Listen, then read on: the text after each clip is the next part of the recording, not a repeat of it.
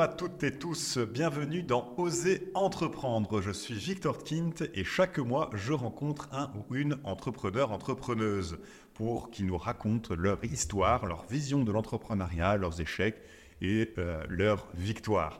Pour ce deuxième épisode de 2024, j'ai l'honneur de recevoir Hugo. Bonjour Hugo. Salut Victor. Tu vas bien? Bah écoute, ça roule. Allez, parfait. Mais écoute, je suis très heureux de te rencontrer euh, aujourd'hui chez toi et aussi un peu chez moi. Pourquoi? Parce que ici on est au Skylab Factory à Tournai dont tu es un des, euh, gérants. Et c'est là où euh, ben, mon agence euh, Connexion, avec, avec qui je, travaille, avec Félix, Hugo, Ferdinand, Maxime, Emeric, etc., eh ben, on a nos, nos, nos, bureaux qui sont ici au Skylab. Peux-tu d'abord te présenter Hugo et puis après on parlera bien après le voilà on aura le temps de parler du Skylab etc. Bah voilà bah moi Hugo Suarez j'ai 27 ans. Mm-hmm. Euh, j'étais dans la même euh, dans la même année que, que toi euh, à l'école. On n'était pas dans la même école, beaucoup d'amis en commun. j'ai eu un, un, parcours un peu un peu différent, on va dire. J'ai fait mes études à l'étranger. Mm Ouais, fait tout mon cursus scolaire en Belgique. Ok. Et voilà, donc ça fait trois ans maintenant. Ça fait tout pile trois ans que j'ai commencé l'aventure Skylab. Je suis un peu sauté dans le bateau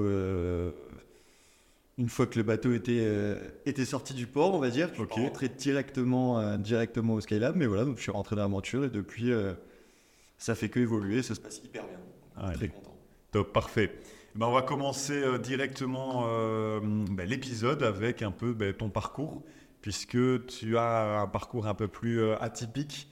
Euh, en tout cas comparé au mien, puisque, euh, comme tu l'as dit, tu as fait tes études primaires et secondaires ici en Belgique, à Tournai, et après, grande aventure, tu pars un peu dans les euh, quatre coins du monde pour, pour apprendre un peu tout ce qui est ben, commerce. international, etc. Est-ce que tu peux nous expliquer un peu ton parcours après du coup le, bac? Ah, C'est ça. Après le bac, je me suis dit que j'allais bouger un peu, que j'allais voir, voir autre chose que la Belgique. La Belgique, c'est grand, mais c'est petit à la fois. Donc, euh, je me suis dit que j'allais bouger un petit peu. Euh, j'ai décidé de partir à Montréal, au Canada. Euh, c'était un choix assez facile parce que j'étais pas parfait bilingue en anglais et que là-bas, l'école se passait en anglais, mais que les gens parlaient plutôt, plutôt français. Donc, voilà, Québec, c'est la région du Canada qui est, qui est plutôt francophone. Donc, ils sont vachement pro-francophones. D'ailleurs, même en ce moment, là, c'est plus que, plus, que, plus que jamais. Ils essayent de de ramener un maximum de, Français, de Belges et de personnes qui parlent le, français. D'accord. Pour, entre guillemets, euh, garder la langue française au Canada.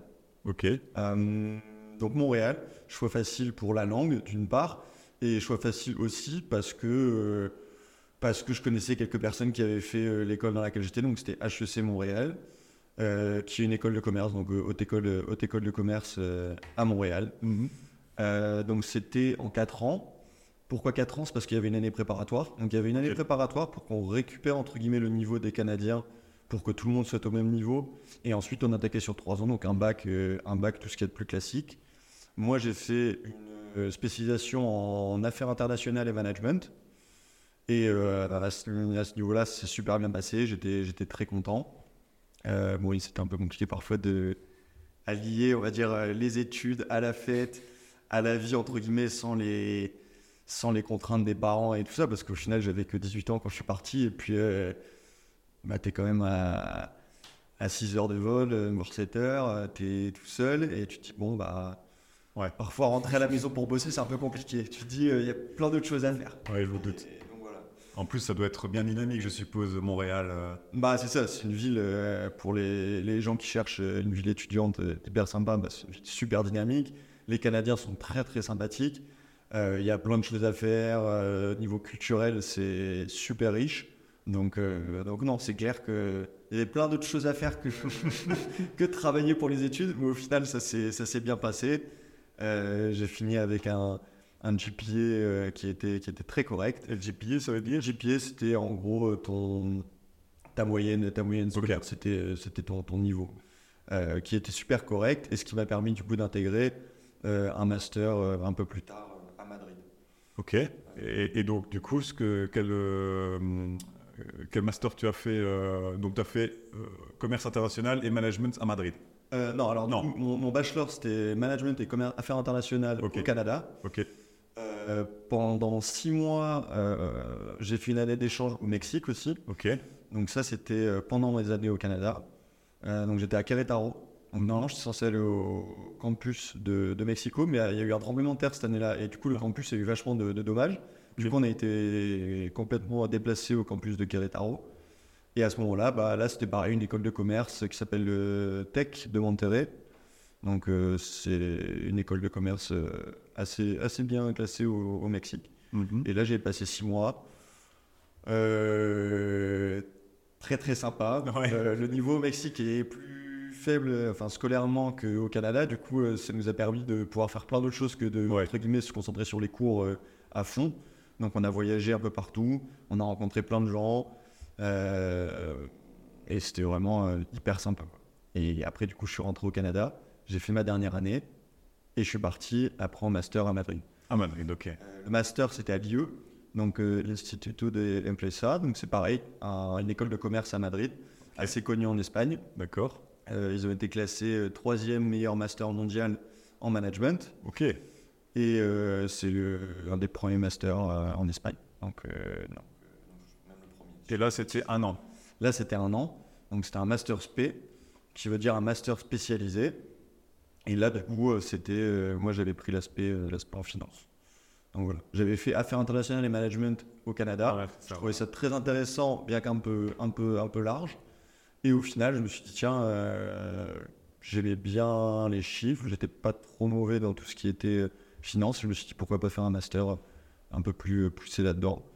Et pourquoi Madrid? Parce que là, là, il y a la réputation de, comme tu disais, c'était la troisième euh, pour en tout cas cette spécialité. Ou est-ce que c'est pour la langue peut-être Ou autre chose Au niveau des langues, un peu l'espagnol, même si euh, je suis pas parfait bilingue en espagnol. C'était en anglais alors les... C'était en anglais. Tous les cours se passaient en anglais. On avait quelques cours d'espagnol à côté, euh, qui étaient obligatoires, hein, parce que bah, ce qui est normal, on est dans une, dans une ville euh, totalement euh, espagnole. Ouais. Il faut essayer de parler les langues, ou au moins essayer de se débrouiller un petit peu. Euh, et du coup, pourquoi Madrid? Parce que, parce que pourquoi pas. Au final, euh, j'étais au Canada, j'ai adoré. Euh, le master était très bien classé. Je connaissais quelques personnes qui y étaient. Ouais. J'avais des potes qui partaient là-bas aussi, et au final, on s'est, on s'est retrouvé un peu euh, quelques personnes de mon école euh, au Canada, là-bas à Madrid. En termes de proximité, je commençais à un petit peu souffrir de la distance avec mes amis de Belgique et ma famille. Je me disais que Madrid c'était quand même vachement plus proche, je pouvais rentrer beaucoup plus souvent. Ouais. Les gens pouvaient me voir aussi, pouvaient venir me voir aussi beaucoup plus facilement. Après, j'ai eu la chance d'avoir des super amis euh, que tu connais d'ailleurs, euh, qui sont venus me voir au Canada, euh, et c'était c'était super. Mais c'est vrai que Madrid, pour le coup, deux heures d'avion, des, des, des, des- des plus compagnies, des compagnies aériennes low cost, Ouais. donc ça c'est top. Ouais. Donc voilà, Madrid, on avait vendu, on avait très bien vendu, on en avait dit beaucoup de bien.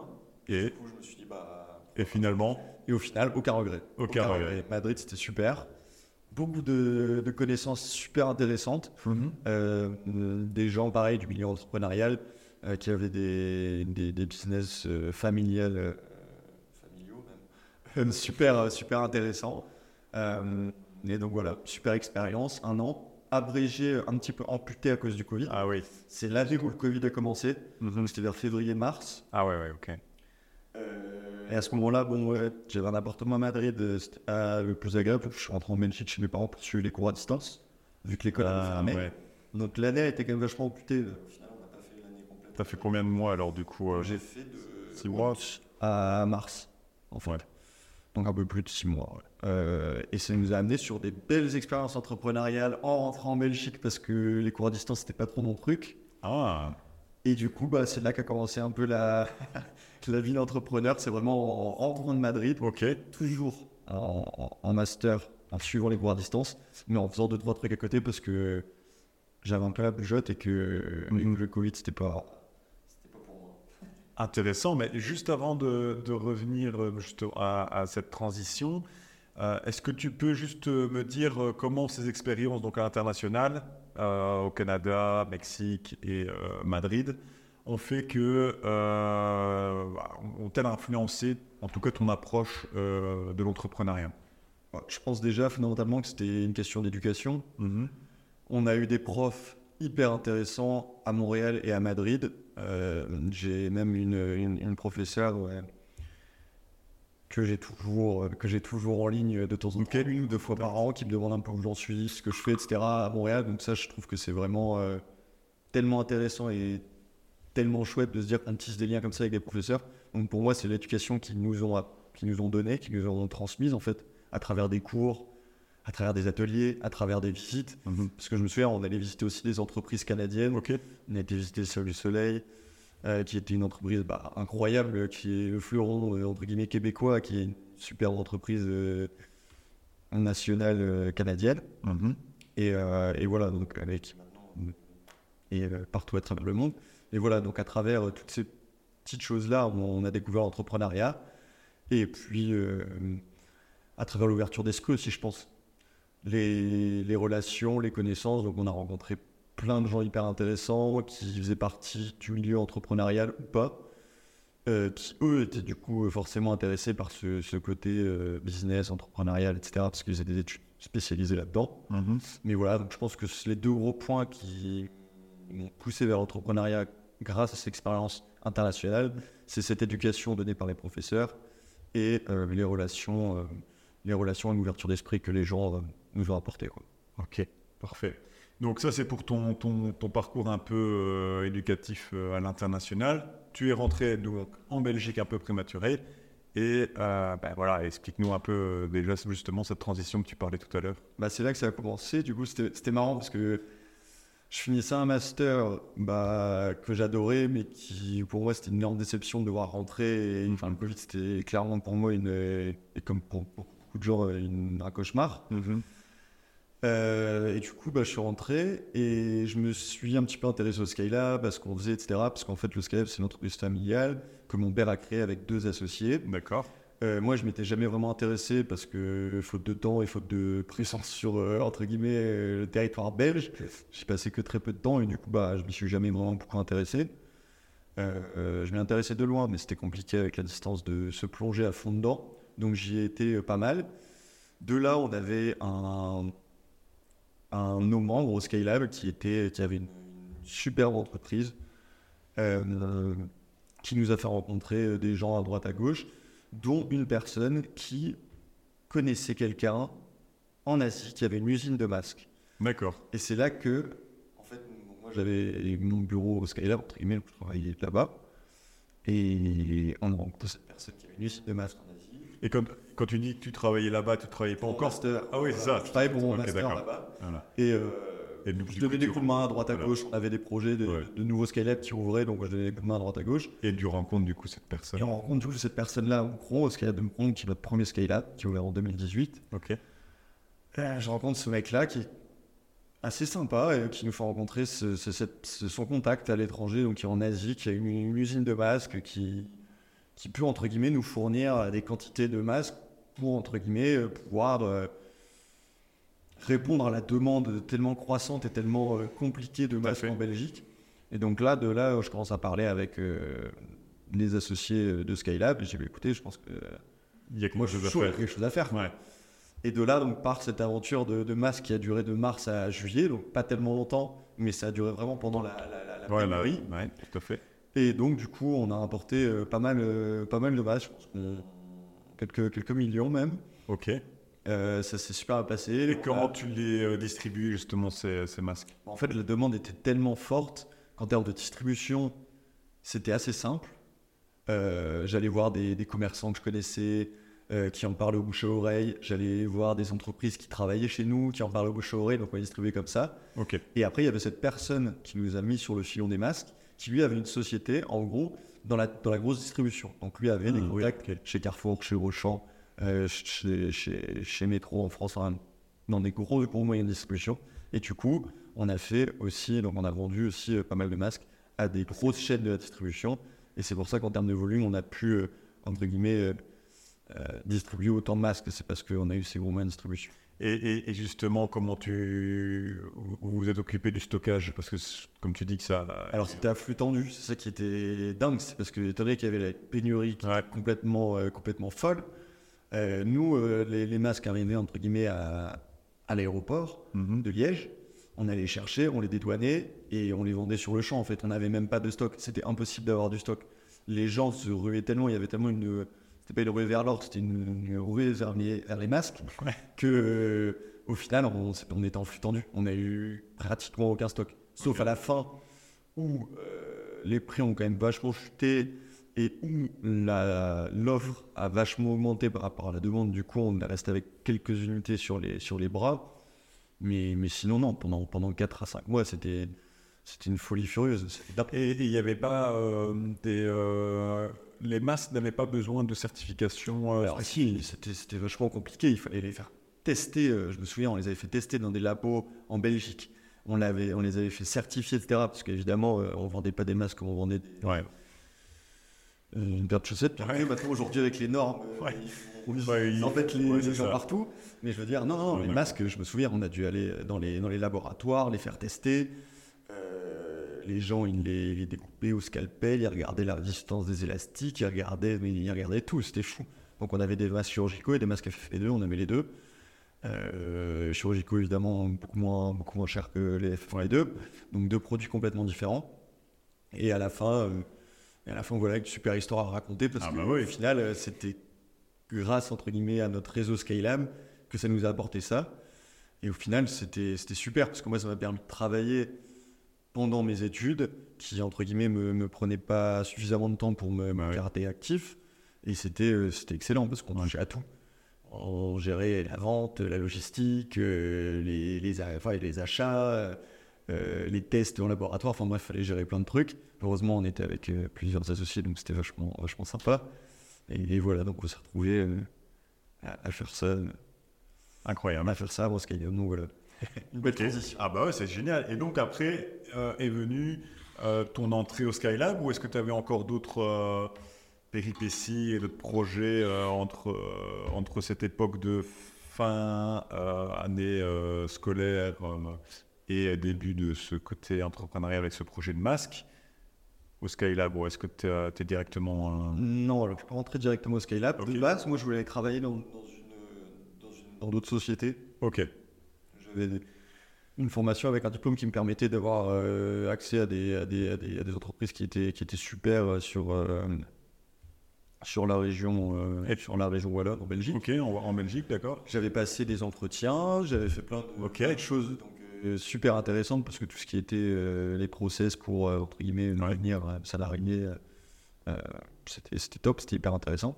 Et au final, à un moment donné, bah, il s'est posé un peu la question quand même de de Skylab parce qu'au final, bah, euh, comme j'ai dit, c'était une histoire familiale. Mon père et deux associés. Mon père était plutôt passif dans, la société. Il n'a jamais vraiment euh, euh, voulu développer ça parce qu'il avait d'autres activités sur le côté. Et du coup, à un moment donné, il a vu que moi, je m'intéressais à d'autres sociétés, que j'allais faire des entretiens d'embauche, que j'avais eu une proposition d'embauche dans une société, etc., que j'étais prêt à signer. Et à un moment donné, il est venu au bureau et puis il m'a dit écoute, euh, Hugo, euh, comment ça se passe? Euh, T'as fini tes études? T'avais. J'avais 25 ans à l'époque, je venais d'avoir 25 ans. 24, mm-hmm. pardon, je venais d'avoir 24 ans. comment ça se passe? Est-ce que tu souhaites aller bosser pour quelqu'un? Auquel cas, je trouve ça super, je t'encourage grandement à le faire. Ou alors, est-ce que tu veux t'intéresser à Scalelab, voir s'il il y a moyen de le développer et, euh, entre guillemets, euh, reprends le flambeau pendant qu'il est temps, parce que si jamais tu vas bosser ailleurs, peut-être que dans deux ans, j'aurai vendu, peut-être que dans euh, deux ans, j'aurai embauché quelqu'un d'autre qui, entre guillemets, prendra la place que tu pourrais avoir dans Skylab et que du coup, bah, dans deux ans, tu pourras, oui, dans cinq ans, tu vas me dire, j'ai envie de revenir dans Skylab si jamais, entre guillemets, le, la boîte est pleine, quoi. Donc, il m'a vachement poussé à travailler ailleurs. D'un autre côté, il m'a quand même fait me rendre compte qu'on avait une société avec des belles capacités d'évolution entre les mains et que ce serait chouette de bosser dedans. Mais là où je le remercie, c'est qu'il m'a toujours laissé le choix. Aujourd'hui, je dirais pas que j'ai des regrets, mais en y repensant, j'aurais bien aimé aller travailler ailleurs, avoir une expérience dans d'autres sociétés pour pouvoir, entre guillemets, comprendre, assimiler plein de choses. Aujourd'hui, bah, faut un peu tout faire sur le tas. Parfois, euh, on prend des grands coups et c'est Mm. Super, mais c'est parfois c'est un peu un peu compliqué. D'accord. Mais du coup, voilà, euh, j'ai réfléchi, je me suis laissé un peu de temps, je suis parti en vacances, j'ai profité, j'ai fait la fête, et puis en rentrant, j'ai dit bon, euh, Let's go. j'avais pas signé le, le contrat dans la boîte qui m'avait fait une offre. Euh, C'était clairement une boîte qui m'intéressait à fond, où j'aurais pu faire plein de belles choses, et je les remercie pour l'opportunité qu'ils m'ont offerte à l'époque, parce que c'était vraiment euh, sympa. Mais au final, je me suis dit que j'allais bosser pour Skylab, que j'allais essayer de développer ça. Et du coup, directement, on a attaqué Skylab Tournée, là où on est assis aujourd'hui. Ouais, tout à fait. Euh, donc voilà, donc c'était un super projet. On a trouvé un bâtiment incroyable en plein centre, euh, en plein centre, pleine périphérie Ouais, de hein. Tournai. Euh, un bâtiment qui avait plein de potentiel, euh, qui à l'époque euh, était exploité à son plein potentiel en tant que bourse livre, mais entre guillemets, euh, qui était vachement compliqué à rentabiliser en termes de superficie et, et- et tout simplement de rentabilité. On s'est mis d'accord avec l'ancien propriétaire des murs et du bâtiment. On lui a racheté, euh, non pas seulement ses murs, mais la société Ok. qui, en fait, qui détenait les murs. D'accord. euh, du coup, on a euh, eu une, une petite année de travaux où là, c'est un peu, que, un peu le début de l'aventure Skylab pour moi et, euh, et le début de, de l'aventure un peu familiale. du coup. Parce que je me suis euh, Incroyable. associé avec le fils de l'associé de mon père. D'accord. créé Skylab avec son associé Ouais. et le fils qui est, qui est Enzo Nolf, et du coup maintenant associé avec moi euh, sur Skylab, et c'est avec lui qu'on a développé euh, Tournée. Donc c'est la deuxième génération qui. euh, C'est ça. Et troisième. Troisième. Ce qui est drôle, c'est que mon grand-père était associé avec le grand-père d'Enzo Incroyable. sur, euh, une société de textile dans le nord de la France. euh, D'accord. Donc euh, assez fou. Euh, donc voilà, une histoire familiale sur trois générations qui. qui Et grand-père paternel? Non, Ah. grand-père maternel. Donc euh, voilà. Donc euh, trois générations qui durent, qui s'entendent super bien, donc ça c'est top. Euh, moi, pas de chance. Au début, on ne devait pas ouvrir Tournai, on devait ouvrir Bruxelles. Ok. Sauf que ça a pris beaucoup de temps. Moi, j'avais loué un appartement à Bruxelles. Je me souviens à l'époque, j'habitais à Bruxelles. Juste, ouais. Et à un moment donné, euh, Tournai, ça fait plus vite que Bruxelles. Les travaux de tournée ont attaqué plus vite que Bruxelles. Du coup, bah, je me suis rendu à devoir aller à tourner beaucoup plus souvent que prévu. Euh, mais j'étais content parce que j'habitais Bruxelles et la transition de la grande ville Montréal, Madrid, Bruxelles, je trouvais ça super chouette. Je pense que si j'avais fait Montréal, Madrid tournée, ça pourrait être aussi une claque un peu plus euh, conséquente, on va Ouais. dire. Mais du coup, Ouais, non, c'est pas super. Mais euh, non, du coup, Bruxelles, ben, on, on, a, on a abandonné. On était toujours sur le coup du bâtiment, on n'était pas dans les travaux. Du coup, on a fait les travaux à tourner un an. On a ouvert en janvier 2021. D'accord. Et depuis, euh, bah, ça, ne cesse de, ça ne cesse de. Sur développer. Incroyable.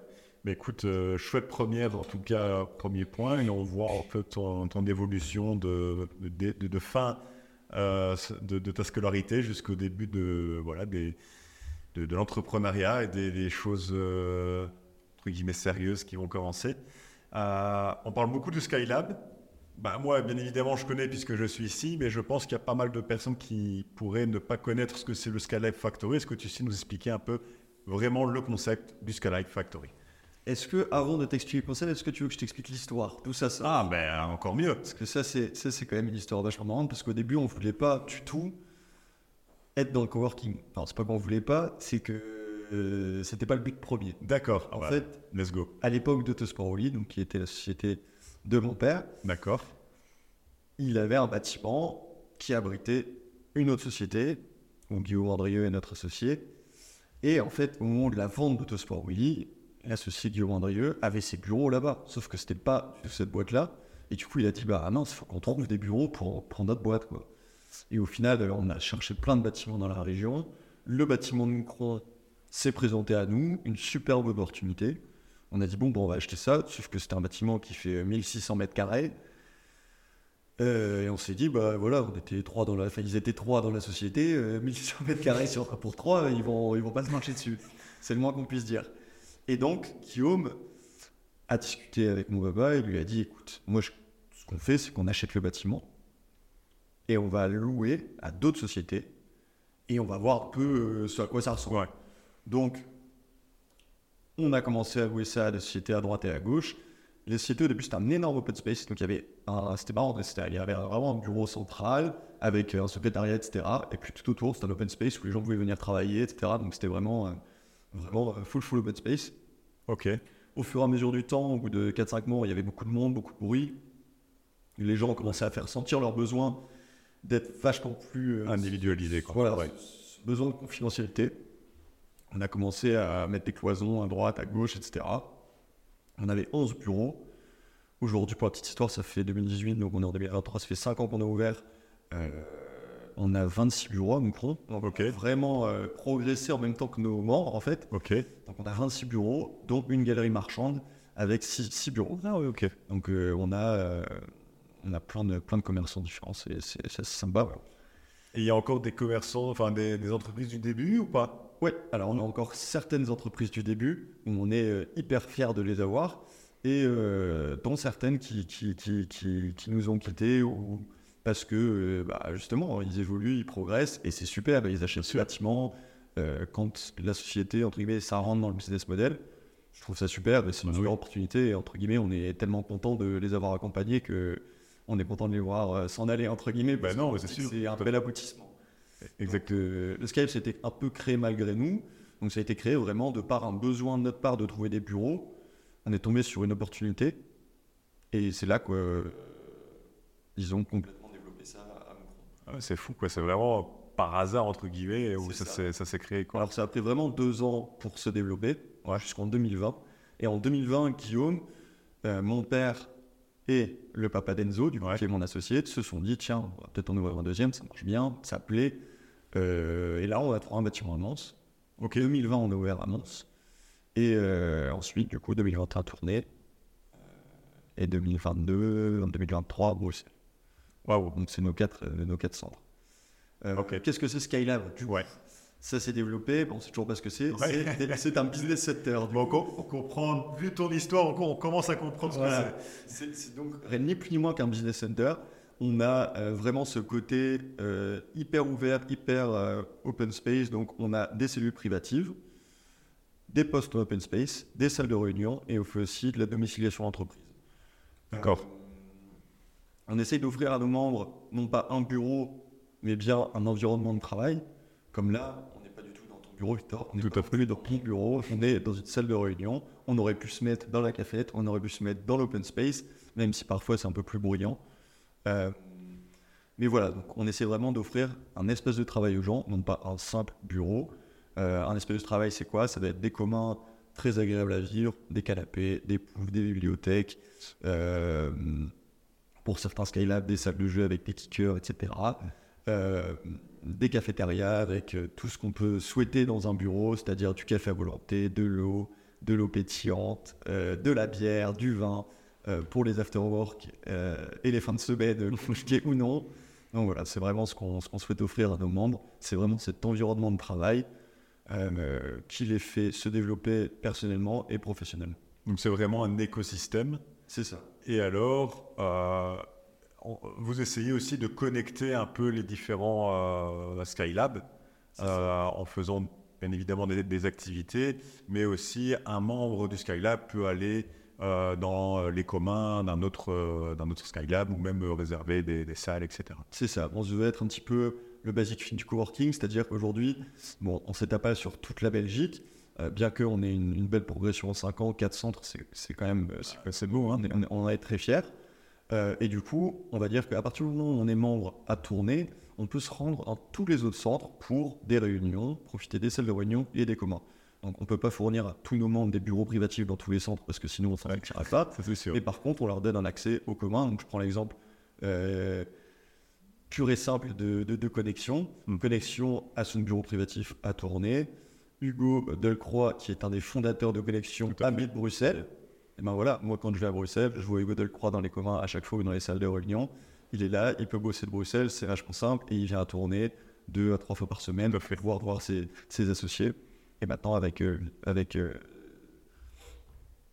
Teams, etc., ça se fait super bien de faire des, des- meetings online et, on pourrait très bien travailler euh, remote de, de Skylab en Skylab. Et donc, je- j'avais une question, mais ça, je vais, je le garder pour, euh, pour après. Mais, euh, mais au moins, voilà, au moins on comprend maintenant ce que c'est le, le Skylab Factory. Peut-être un petit, un petit mot si, si tu sais sur le nom. Skylab, ça veut dire quoi? Alors Skylab, Skylab c'est une, station euh, spatiale de base. ok. Guillaume a, a entendu ce nom, il a dit putain, ça a de la gueule. Et, euh, et Factory, parce qu'on essaye de garder ce côté euh, vachement industriel dans nos centres. C'est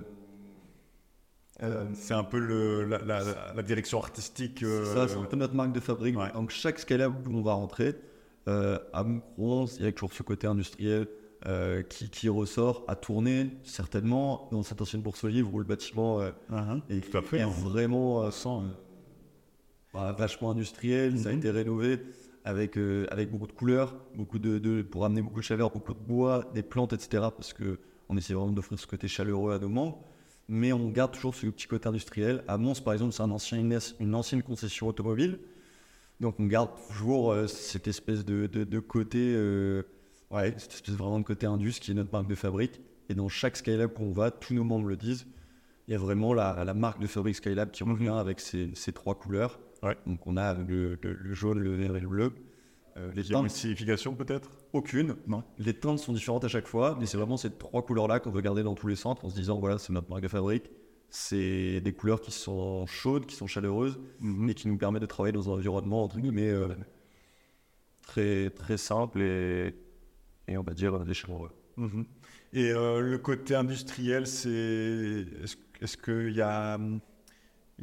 ça, à, à propos de l'histoire, euh, par exemple, de la Wallonie, où on sait que c'était une région beaucoup fort industrialisée, où j'ai beaucoup trop loin et, et c'est autre chose- c'est complètement autre chose? Non, nous alors on cherche des bâtiments qui ont de l'âme. Nous on va dire qu'on est- on, on aime exploiter des bâtiments où on se dit Ah, j'aurais, j'aurais, j'aurais pas fait ça. Mais c'est vrai qu'il y a cet effet waouh du coup qui surprend les gens et où les gens rentrent et se disent ah c'est vraiment chouette, il fallait, y penser, mais en fait quand une fois que c'est là, on voit pas autre chose. On se dirait pas. Les gens qui rentrent disent de toute façon on pouvait que faire ça dans, dans ce bâtiment. Ouais, Bah oui et non. ouais c'est ça, oui. Mais Un peu de créativité. voilà, ça, il faut de la créativité, un petit peu de, un petit peu de, un petit peu de technique, même beaucoup de technique. Grâce à, grâce à Enzo, on a, on a, on a pu euh, faire des exploits au niveau de ce bâtiment. Et, euh, et donc, du coup, le côté industriel, c'est vraiment pour le, côté caché euh, et le côté fait waouh où les gens vont se dire, on s'y attend pas.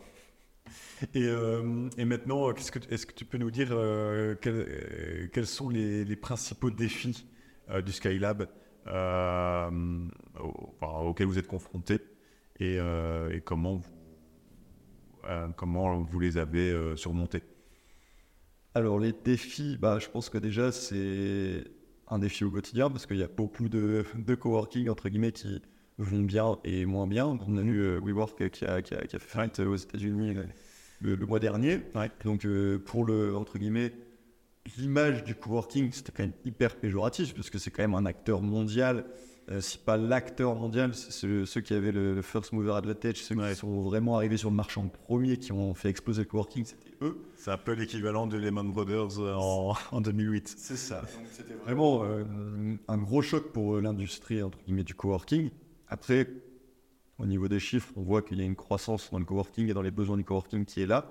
Donc les défis en termes de développement sont là. On va dire que c'est toujours compliqué de trouver un bâtiment qui s'y prête, de pouvoir l'aménager comme il faut, de pouvoir trouver les moyens financiers derrière pour l'aménager et pour transformer ce bâtiment en espace de, de- de travail.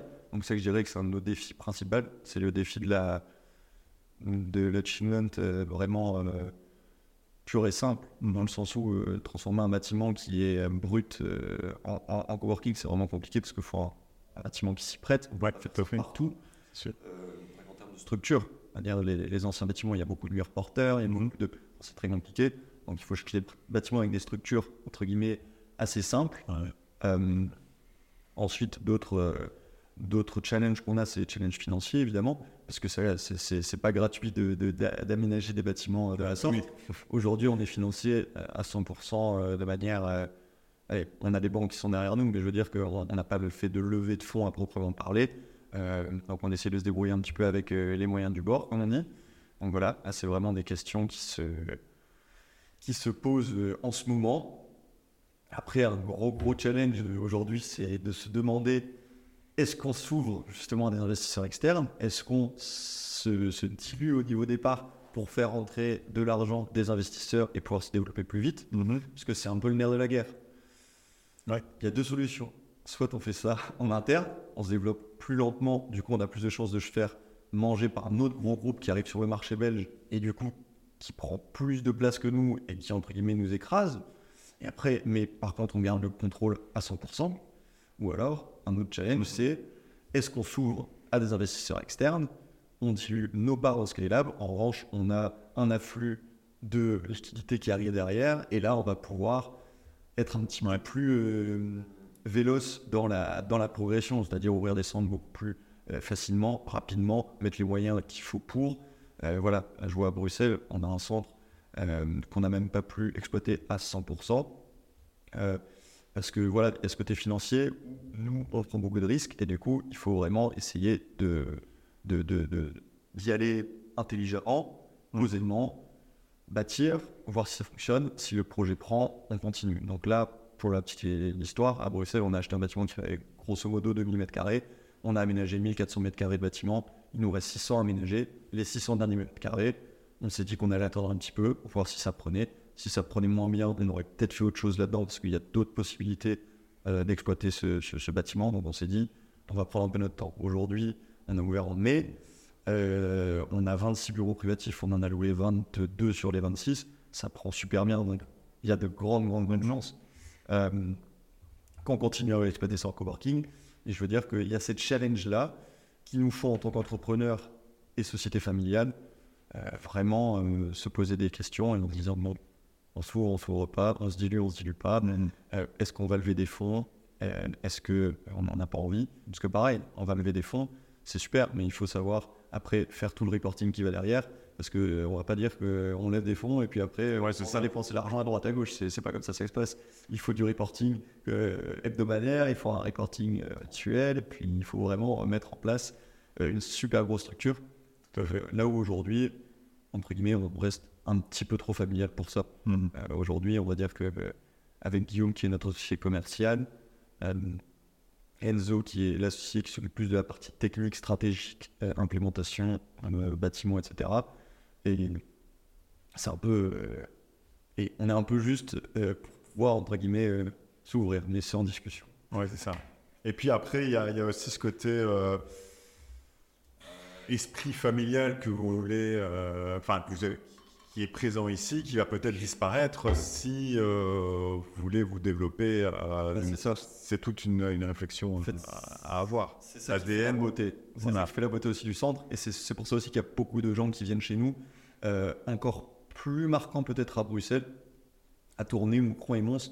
Je veux pas dire qu'on est unique, mais je veux dire qu'en termes de proposition d'offres sur le marché, on n'a pas de concurrents directs. On va avoir des concurrents qui sont sur le marché qui vont faire du bureau, qui vont faire euh, du- du- de la location de bureau, tout ce qui est de plus conventionnel. Ils font extrêmement bien leur métier, mais on n'a pas des produits qui sont similaires. Mhm. Euh, nous, on va vraiment chercher un produit un peu plus de niche avec des entrepreneurs ou des entreprises qui sont un peu plus de niche et qui viennent re- vraiment rechercher ce côté familial, entrepreneurial, Tout à fait. et vraiment cette euh, ouais, c'est ce, ce, ce, ce côté vraiment euh, ouais, c'est enfin, ouais, familial. Ouais, c'est ça. Non, c'est c'est vraiment côté. ça.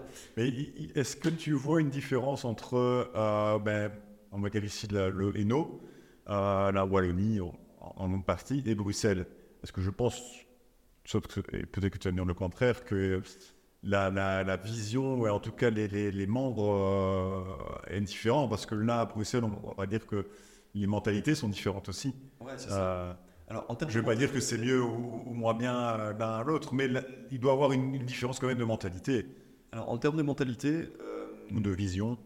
C'est ça. Alors, la vision et la mentalité des gens, pour moi, est la même, parce qu'à partir du moment où on a une fibre entrepreneuriale, qu'on a une entreprise, entre guillemets, euh, où on vient dans des coworking, c'est que l'intention, elle est là. L'intention, le, le mouvement, se dire, je vais pas prendre un bureau conventionnel, je vais pas aller louer un bureau et m'occuper de toutes ces charges et vraiment me, me, me délester de toutes ces charges et venir dans un coworking pour, d'une part, voilà, me délester des charges et d'autre part, être dans cette, euh, dans cette ambiance Ouais. de, de, de, de groupes, de, de, de grandes familles. Mhm.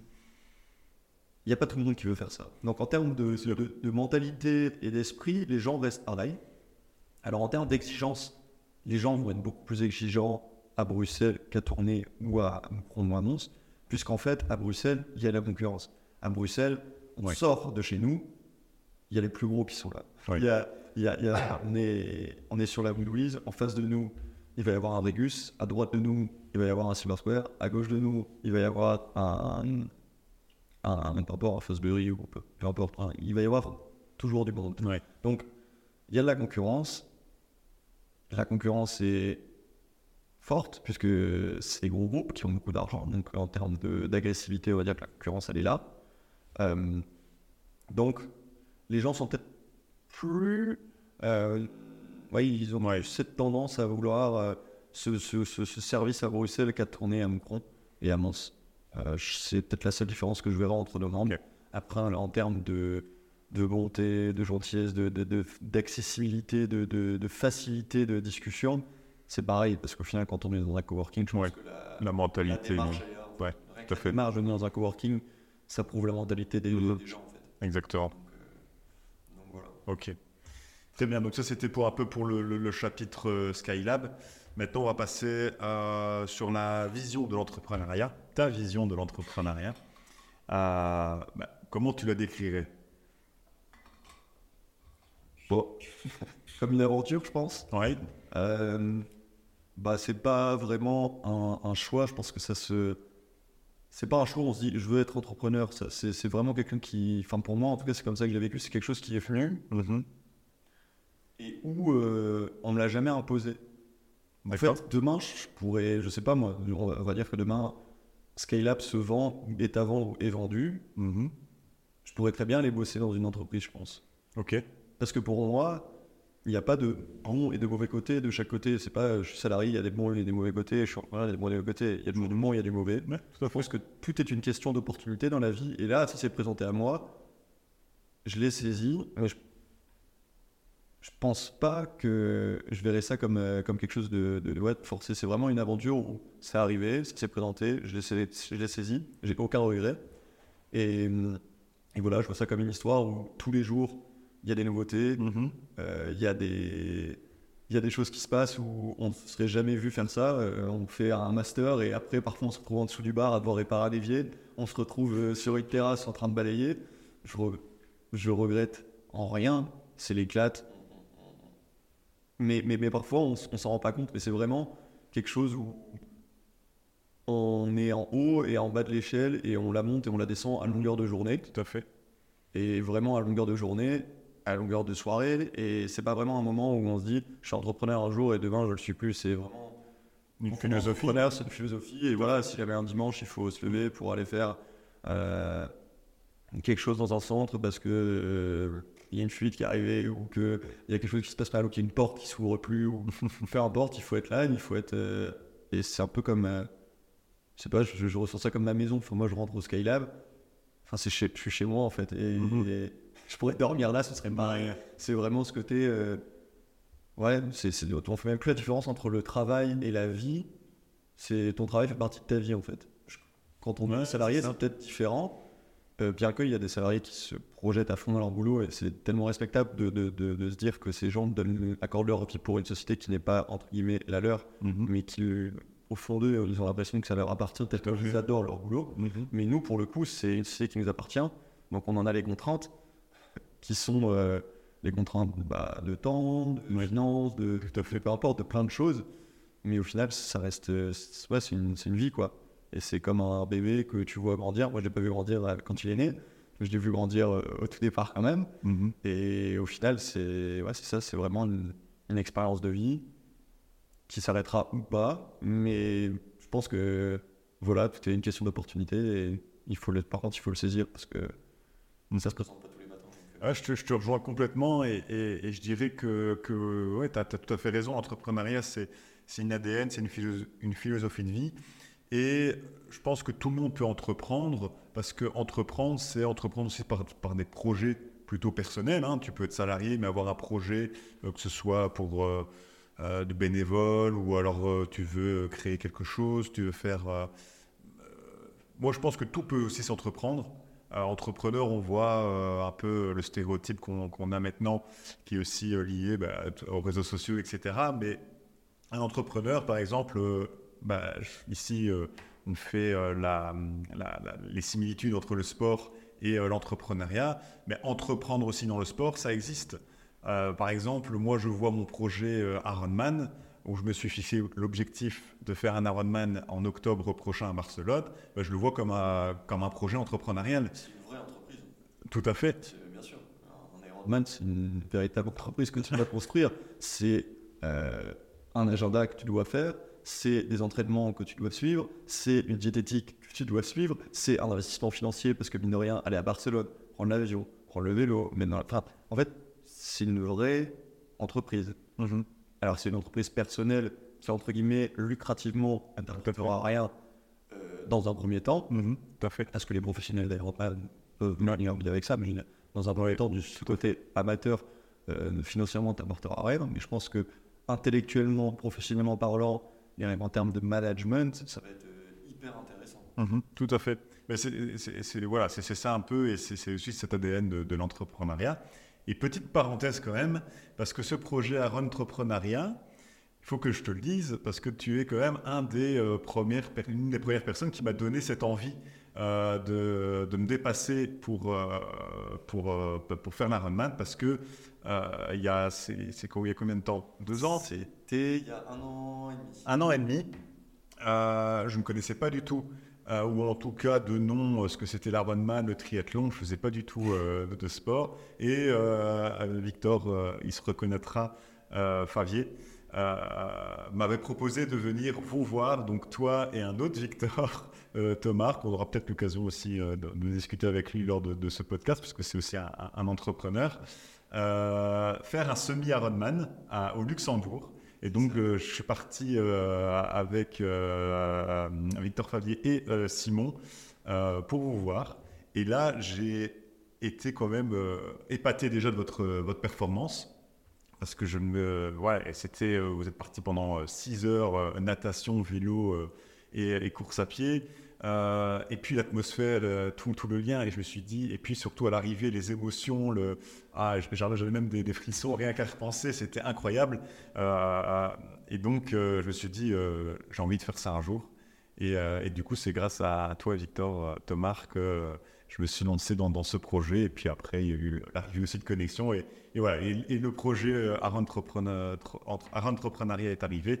Mais bon, ça c'était de petit aparté quand même, mais je voulais quand même te, te signaler. Donc ça c'était un peu pour, pour la vision de, de l'entrepreneuriat qui est, euh, pour moi, et, et tu le, et, et je pense que tu le rejoins aussi, c'est que l'entrepreneuriat c'est donc une, une ADN, une philosophie, et on peut entreprendre dans plein d'autres projets. Moi je parle du sport, on peut aussi entreprendre par, par plein de choses.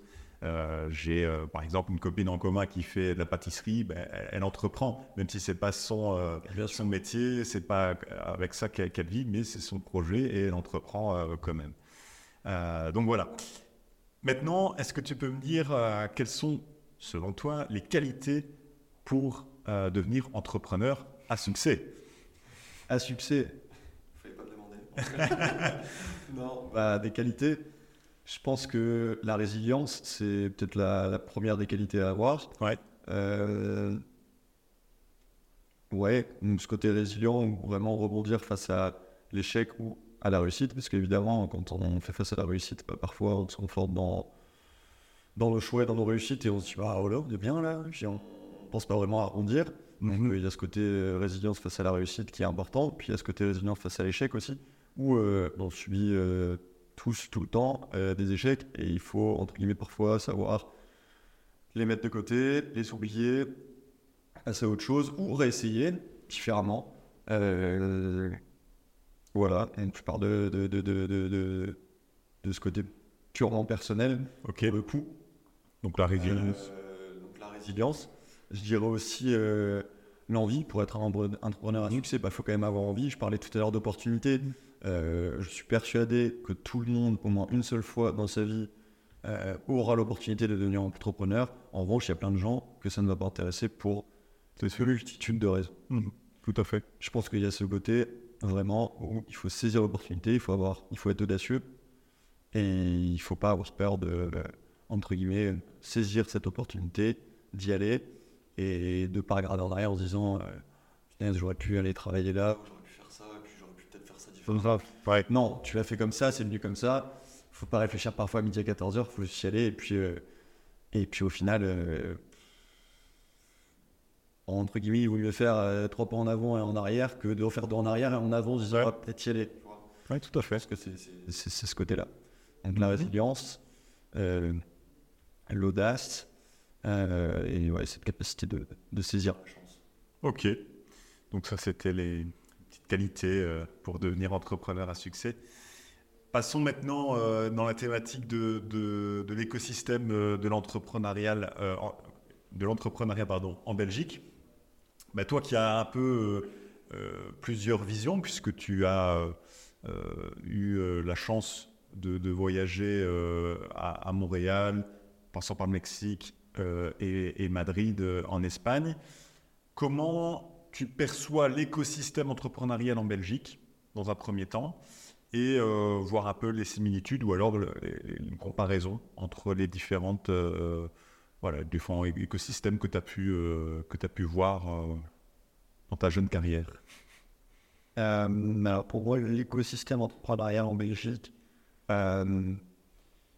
est quand même vachement développé et assez bien perçu par le gouvernement belge. Pour moi, je trouve que le gouvernement belge fait quand même beaucoup d'efforts et beaucoup, il y a beaucoup de, de, de- de primes à aller chercher, etc. Euh, on peut aussi être financé par la région, etc. quand on veut monter des cités. Enfin, je trouve qu'ils mettent en place certains outils pour les entrepreneurs pour leur donner accès euh, à l'entrepreneuriat. Bah, regarde, tu prends encore une fois vous comme exemple. euh, final, Tout à fait. vous êtes, euh, Un exemple d'une superbe start-up de Wallonne. Euh, vous avez pu profiter de, et de l'aide de la région Wallonne pour avoir accès à des bureaux qui étaient superbes dans le zone Gahor. Donc je conseille à tous les entrepreneurs, les entrepreneurs qui nous écoutent de je ne devrais pas faire ça, c'est le concurrent, de, de- d'aller euh, solliciter euh, C'est pas vraiment tes, Pour la petite histoire, euh, parce que tu, tu- en parles, euh, donc Connexion a, a été lancé dans un incubateur, euh, entreprendre.wapi, avec des bureaux. euh, et donc, euh, il y a eu cette aide euh, de, de, cette- de, de- la région. Et puis, moi, je le vois comme un. et il le voit aussi comme un tremplin, une étape. hein, c'est une étape du début. Et puis voilà, ici, c'était la, deuxième, la deuxième étape après quand même six mois. Donc on a, on a quand même bien évolué en six mois de temps. On avait euh, directement eu euh, la chance de pouvoir euh, louer des, bureaux et passer à, une, étape supérieure. C'est ça. Donc, euh, donc voilà, pour moi, l'écosystème belge, je le vois comme quand même assez favorable, euh, bah, comme on a pu constater avec Connexion. Euh, en termes d'écosystème propre à Skylab, je trouve qu'il y a un superbe écosystème qui se forme dans l'ensemble de nos centres. Alors aujourd'hui, si j'ai une chose à redire, c'est l'écosystème entre les différents centres qui est moins évolué parce qu'on n'a pas spécialement pris le temps de le développer.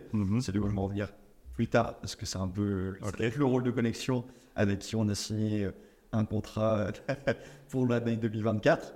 Donc voilà, l'écosystème intra-centre, c'est-à-dire à tourner, l'écosystème pour moi est hyper favorable.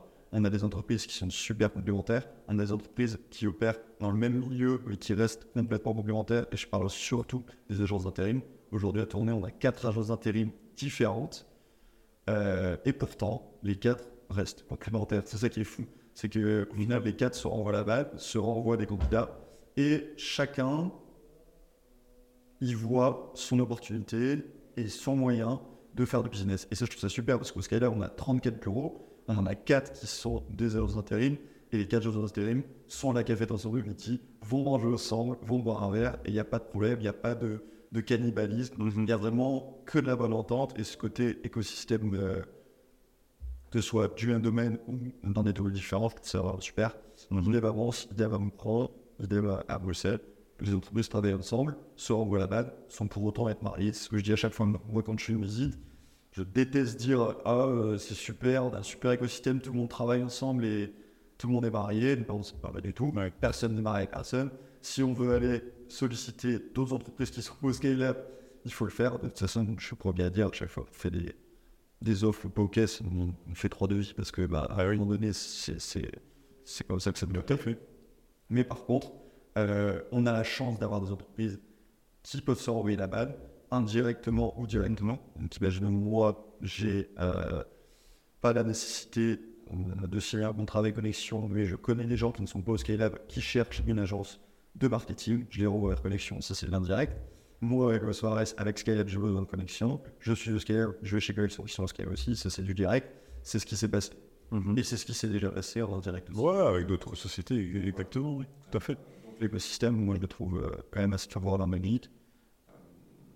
Et comparé justement à, à d'autres, euh, à Madrid, à Montréal, est-ce qu'il y a vraiment une différence? Est-ce qu'il y a des choses à améliorer ou euh, En termes d'écosystème entrepreneurial, Ouais. des pays où j'ai fait mes études, j'ai pas vraiment fréquenté ce côté entrepreneurial. Ok. J'ai fréquenté vraiment l'école, comme on en en parler. Euh, j'ai pas fait de stage au poker dans les, dans les, dans les, dans les villes à l'étranger, donc j'ai pas vraiment pu euh, m'imprégner de ce côté entrepreneurial et entreprise, écosystème.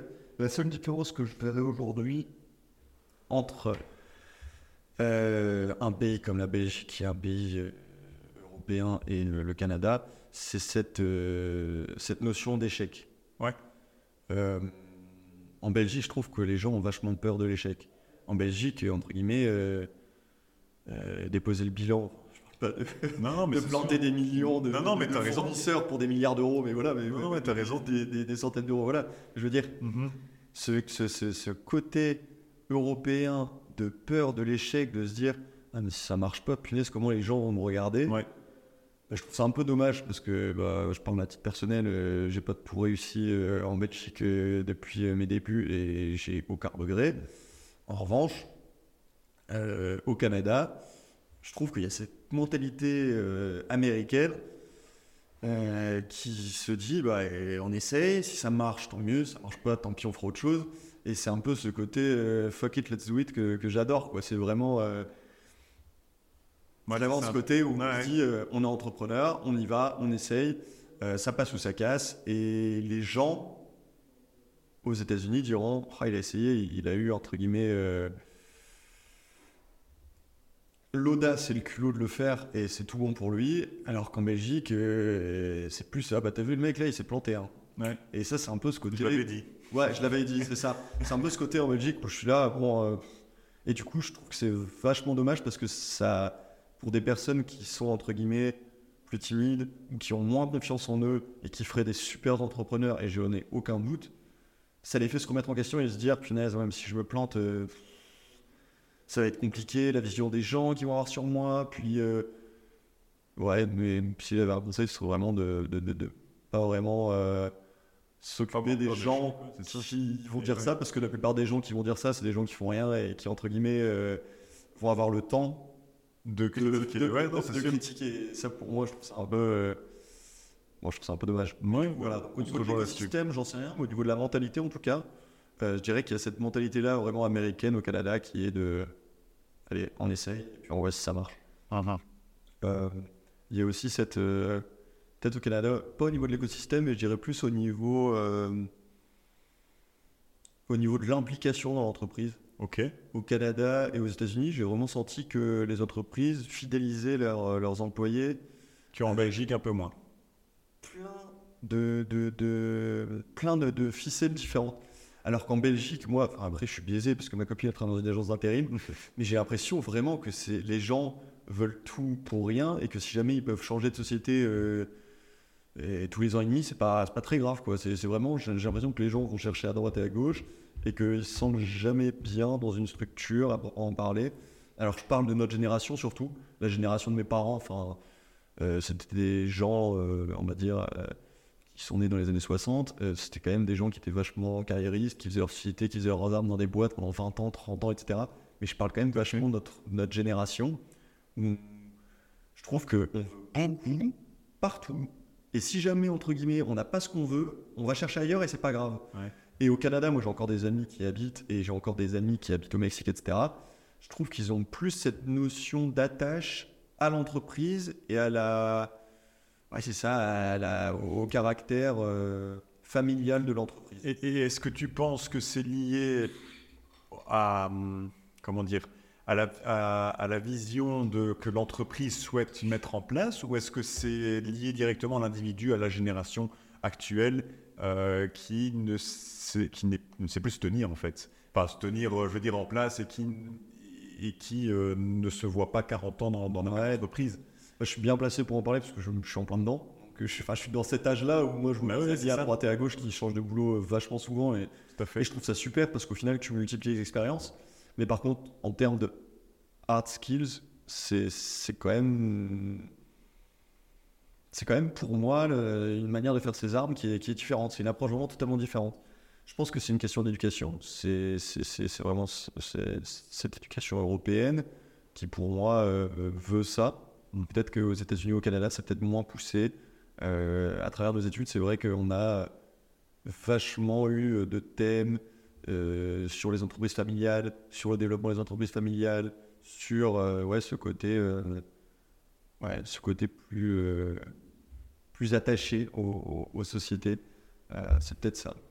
Et comment tu. Bah justement. Après, je ne fais pas généralité, hein, je peux non, non, c'est d'accès quiconque, je ne fais aucune généralité. Je dis pas que notre génération, on est là à changer tout le temps de boulot. C'est juste que c'est ce que je remarque mais dans mon entourage. Tu, tu, as tout à fait raison. Hein. D'ailleurs, il y a eu un, un, documentaire sur la RTBF euh, de, Mathieu Laurent, euh, qui est le présentateur de, de l'RTBF, qui a fait euh, une production, enfin avec une boîte de production belge, dont j'ai pu voir avec la CCI WAPI la projection. Et le titre c'était 2030, la fin du CDI pour l'interrogation. Et ils expliquaient justement cette, les la, la vision de la génération de nos parents, de nos grands-parents, qui ont, eux, ont fait euh, euh, des, euh, bah, leur carrière dans la même entreprise.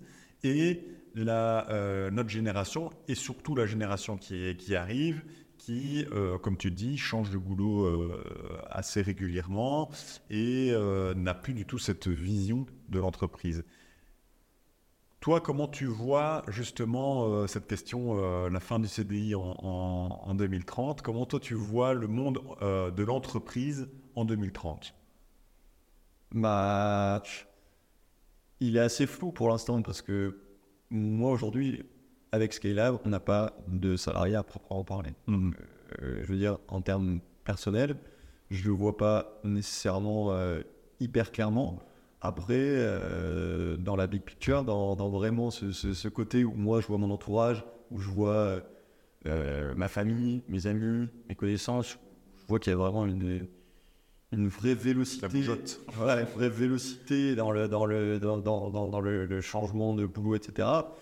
Oui, moi je pense que c'est un sujet qui est qui doit pas être tabou parce qu'au final, euh, je pense qu'il n'y a rien de, dramatique là-dedans. Mais je pense que c'est un vrai sujet de discussion où effectivement, euh, la fin du CDI, j'en sais rien parce qu'il y aura toujours ces gens qui rechercheront la sécurité, la stabilité, qui voudront être accrochés à un contrat fixe et ça, sera jusqu'à la nuit des temps. Mm-hmm.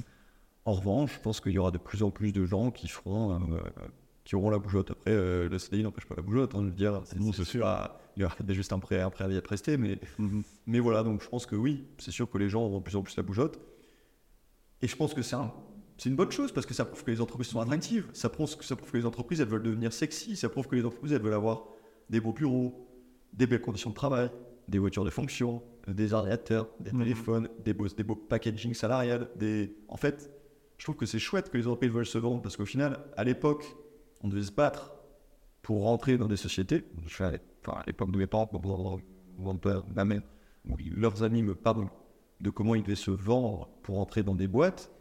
Aujourd'hui, c'est les boîtes qui viennent te chercher à la fin de tes études. Je trouve ça super. Je trouve ça que la démarche, mhm. elle est excellente parce que, dans un sens, à l'époque, imagine, tu devais te battre pour entrer dans cinq boîtes. Il y en avait qu'une qui te prenait. Tu y allais, tu n'avais pas le choix, c'était un défaut. Tu te dis, je, vais y aller et j'ai pas le choix. Tandis que là, aujourd'hui, tu sors de tes études, il y a pas mal. Alors, ça dépend des études que tu fais, évidemment. Je ne généralise pas, encore une fois, mais quand tu fais des études supérieures, entre guillemets, sexy sur le marché de l'emploi actuellement, c'est pas. Enfin, moi, je sais que j'ai plein d'amis qui me disent Putain, regarde mon LinkedIn, je messages de, de, de recruteurs qui veulent me recruter. Et je trouve ça super d'avoir le choix, parce qu'on ne mhm. choisit pas une société par défaut, on choisit une société par cœur, et là tu te retrouves dans les valeurs de la société, tu te dis, c'est là que je vais aller, c'est là que je vais tout éclater, c'est là que je vais faire les scores, et ça va être un ajout de la valeur pour nous, parce qu'on va se sentir bien au boulot et qu'on va se dire je bosse à ce que j'en ai envie dans la boîte dans laquelle j'ai envie, et ça va être un regard énorme pour la société. Parce que la société, elle va pouvoir tirer profit un maximum de nous en se disant Ah ouais, il est à 200% le mec, ou la fille, Mhm. parce qu'elle est chez nous euh, pour les bonnes raisons en fait. Donc je trouve que c'est une bonne chose. Ok. On va passer maintenant euh, tout doucement à, à la fin de, du, euh, du podcast avec euh, tes apprentissages et tes conseils. Et donc, euh, quels ont été euh, les principaux apprentissages que tu retires de ton parcours jusqu'à présent? Alors, les principaux apprentissages, bah, j'en ai plein. Comme je disais, euh, le Skylab, étant donné qu'on est très peu pour euh, plusieurs bureaux, on doit faire plein de choses. Et du coup, en termes d'apprentissage, euh, il y, en a, il, y en a, il y en a des milliers. Euh, on a appris à faire plein de choses, que ce soit en termes de construction, que ce soit en termes de plan financier, que ce soit en termes de vente, donc en termes de, de, de- de skills purs et durs de business. Il y en a plein. Après, en termes personnels, un des plus gros apprentissages, c'est que c'est qu'il y a ce côté de l'entrepreneuriat que j'adore, qui est vraiment de dédier sa vie à sa société. Donc il y a vraiment ce côté où on se réveille le matin, où c'est même pas qu'on pense au boulot en se disant tiens qu'est-ce que je vais faire aujourd'hui? C'est qu'on se pointe au bureau et puis euh, il y a à faire. C'est même pas, euh, on se pose même pas la question de tiens j'ai à part quand on a des centres qui s'ouvrent, qu'on a des rendez-vous avec des clients, etc. Là, c'est prévu, c'est dans l'agenda, c'est à faire. Et je veux dire, sinon, en termes de, de vie quotidienne, il y a toujours à faire. Il y a toujours un truc à régler. Il y a toujours, il y a toujours des trucs bêtes, Tout à fait. bêtes à faire. Aller chez Brico chercher une ampoule parce qu'il y a une ampoule qui a pété dans une salle de réunion. Aller, euh, peu importe, il y a toujours quelque chose à faire. Ouais, Et c'est ça qui est super. Et il y a toujours à évoluer. Là, par exemple, on a euh, des, des, des, des membres, par- bah, Nathan Huon, qui est photographe chez nous. Il a un bureau chez nous. Il m'a dit, écoute, Hugo, moi, le bureau, j'adore. Je suis très content. Ça fait un an que je suis chez vous. Je suis photographe. J'ai besoin d'un studio. Est-ce qu'on peut pas réfléchir à un truc ensemble? Voilà. Alors, moi, je me creuse la tête pour lui. On trouve une solution pour lui. Lui se creuse la tête en derrière pour pouvoir aménager, faire ce qu'il veut, etc. Donc, en fait, tous les jours, on a des cas comme ça. Deux membres qui veulent évoluer, deux membres qui veulent trouver des solutions pour leur société. Et du coup, je trouve que c'est super parce qu'on dédie un peu notre vie aux autres, Mhm. pour les autres, mais pour nous aussi, parce qu'au final, c'est enrichissant c'est enrichissant et c'est un business pour nous qui est, qui est, qui est tellement enrichissant que que- qu'on dédie notre vie pour ça et qu'on n'en a pas vraiment. On s'en rend même pas compte en fait. Ok. D'accord. Euh, les projets, les, tes projets futurs. Est-ce que tu as, euh, je parle, bon, jusqu'à là, tu as expliqué aussi donc cette, euh, cette réflexion, est-ce qu'on ouvre à l'extérieur ou pas Mais toi, personnellement, est-ce que tu as des euh, projets fut- futurs ou tu n'y penses pas encore? Alors aujourd'hui, Skylab, on a la chance d'avoir 4 centres qui sont remplis, entre guillemets, et qui fonctionnent très bien. Alors, si c'est pour gérer quelque, quelque, quelque chose à droite à gauche, c'est hyper intéressant, mais parfois on se dit, il faut qu'on fasse autre chose, il faut qu'on aille voir euh, d'autres bâtiments, etc. Donc, aujourd'hui, en termes de projet pour Skylab, on essaie de chercher d'autres bâtiments à droite à gauche, on est sur des super beaux dossiers, et j'espère pouvoir euh, t'en dire plus euh, super rapidement. Donc, de ce côté-là, en termes de développement pour Skylab, euh, on est sur des super projets, et c'est ça qui nous fait avancer et vivre. Top.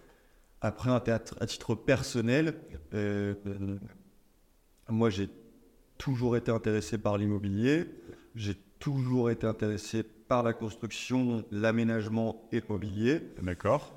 Donc euh, là, euh, bah, pour être 100% transparent avec toi, hier j'ai été chez le notaire pour signer une nouvelle société que j'ai créée. Ok, félicitations. Donc voilà, je suis super content. Euh, donc voilà, j'ai créé une nouvelle société. Pour l'instant, je vais vraiment me concentrer sur l'aménagement, euh, la rénovation et la construction de, de bâtiments. Donc on va avoir une petite équipe de deux ou trois personnes en interne pour faire des petits travaux à droite à gauche chez des particuliers ou chez des professionnels. Et après, moi, je voudrais développer ça pour faire un petit peu de retail, de tout ce qui est mobilier intérieur, extérieur, aménagement, euh, aménagement intérieur aussi. Euh, et puis pourquoi pas faire grandir l'équipe, qu'on ait plus de personnes, Incroyable. plus de, plus de chantiers, et qu'on puisse après, au-delà de faire du, du- du chantier, euh, gros œuvres, etc., pur et dur, vraiment faire de l'aménagement. Donc ça c'est vraiment quelque chose que j'adore. J'y ai pris goût grâce à Skylab, Ok. parce que c'est moi, avec la sœur d'Enzo, qui entre guillemets aménageons ensemble des Skylab. Donc, la. Lorenzo me fait des propositions en titre euh, de, de décoration. Elle vient sur place, on analyse, on regarde, on discute, on change, on modifie, on choisit les couleurs, on choisit les meubles, on choisit tout. Donc, tout ce qu'il y a dans le Skylab, c'est Laurie et, et moi. Et au final, j'adore, je vais à Maison Objet tous les, tous les ans, euh, je vais à des salons en Bologne tous les, tous les ans aussi pour voir des meubles. À chaque fois, je me dis, punaise, j'adorerais avoir une société d'aménagement intérieur. Donc, euh, donc voilà, donc c'est un projet personnel c'est incroyable. qui, j'espère, va prendre un petit peu, euh, qui prend du temps, mais qui est en, pour moi, qui est en, on appelle ça, qui pourrait très bien se mixer et se mêler avec Skylab. Parce qu'avec Skylab, bah voilà, en termes de travaux, on en a besoin quand on nous descend. En termes d'aménagement de meubles, on en a aussi besoin quand on est en train de développer des nouveaux sons. Donc pour moi, c'est des entreprises qui pourraient être complètement fusionnelles, Ah qui ouais. pourraient très bien fonctionner ensemble et qui m'intéressent euh, à 200%. Donc, euh, Un peu comme le business model de Colruyt où ils font presque tout euh, eux-mêmes. quoi. C'est ça, c'est ça. Donc, euh, donc je pense que ça pourrait être une force. Ça pourrait être aussi bah, un super moyen de développer mon entreprise qui, pour l'instant, entre guillemets, n'a pas de clients. euh, voilà. Donc euh, ce serait un super moyen de mettre en route l'entreprise et de pouvoir la faire grandir euh, de, manière, bon, de manière constante euh, et progressive. Et, là, t'es solo. Là, pour l'instant, je suis tout seul. Incroyable. Donc voilà, après, euh, je m'associerai peut-être pas avec euh, d'autres personnes. C'est, j'ai voulu monter l'entreprise. En fait, c'est un peu comme un Ironman. Si tu t'inscris pas, tu le fais pas. Tu vois ce que je veux dire? C'est sûr. Les Tu. Ironman, j'étais pas entraîné. je me suis inscrit, je l'ai fait. Là, l'entreprise, c'est pareil. J'ai constitué l'entreprise, j'ai mis la banque en capital. L'entreprise va être constituée, va être créée. Voilà, maintenant, il n'y a plus qu'à. Et ça va me donner, je sais que j'ai l'envie de le faire. Et du coup, euh, du coup en termes de, de personnel, d'associés, etc., je ne sais pas encore à 100% comment ça va se faire. J'ai ma ligne directrice où je sais dans quel milieu je veux opérer, qu'est-ce que je veux vendre, quel produit je veux vendre, quel service je veux vendre. Après, tout ce qui est euh, côté, c'est- annexe, c'est pas, ce qui est plus important. Le plus important, c'est de savoir ce qu'on veut faire Exactement. et de s'entourer des bonnes personnes pour le faire. Et ça, c'est aussi peut-être une des compétences hyper importantes dans un bon entrepreneur, c'est de pouvoir bien s'entourer. Parce que le, le- le- le mec, l'entrepreneur ou la entrepreneur heureux, qui va te dire Moi, je sais tout faire et j'ai besoin de Mhm. personne, Tout à fait. Eh ben, il, se fout le, dos dans l'œil jusqu'au coude. ça n'existe pas. Ah, c'est sûr. Et c'est une belle similitude avec euh, ben, une pré, par exemple, une prépa Ironman, parce que tu dois bien t'entourer de nutritionnistes, de coachs, de kinés, de ostéopathes, tout ça. C'est là où toute la pertinence de, ton, de ta nouvelle chaîne Tout à fait. prend son sens, c'est qu'il y a tellement de similitudes entre l'entrepreneuriat et le sport que tu vas pouvoir voir un paquet de, de personnalités de plein de milieux différents. Exactement. Ça, On, on y revient juste à, à- à la toute fin de, de l'épisode. J'ai encore une question, enfin j'ai encore plusieurs questions. Euh, donc tu parlais de tes euh, projets futurs. Déjà félicitations du coup pour ce, nouveau projet. J'espère que tout ira bien pour toi. Euh, tu voudrais rester en Belgique ou tu as cette envie de, partir parce que tu as eu un profil un peu plus international vu tes études ou est-ce que là tu te dis en tout cas je voyagerai mais ma vie c'est en Belgique? Je voyagerai parce que j'en ai le besoin et l'envie. Mhm. Donc là, euh, en mars, je pars à Canton, euh, c'est en Asie, donc c'est en Chine. pour, le, pour le business ou Pour le business, Ok. pour faire la foire de, la foire de Canton. Du canton, ouais.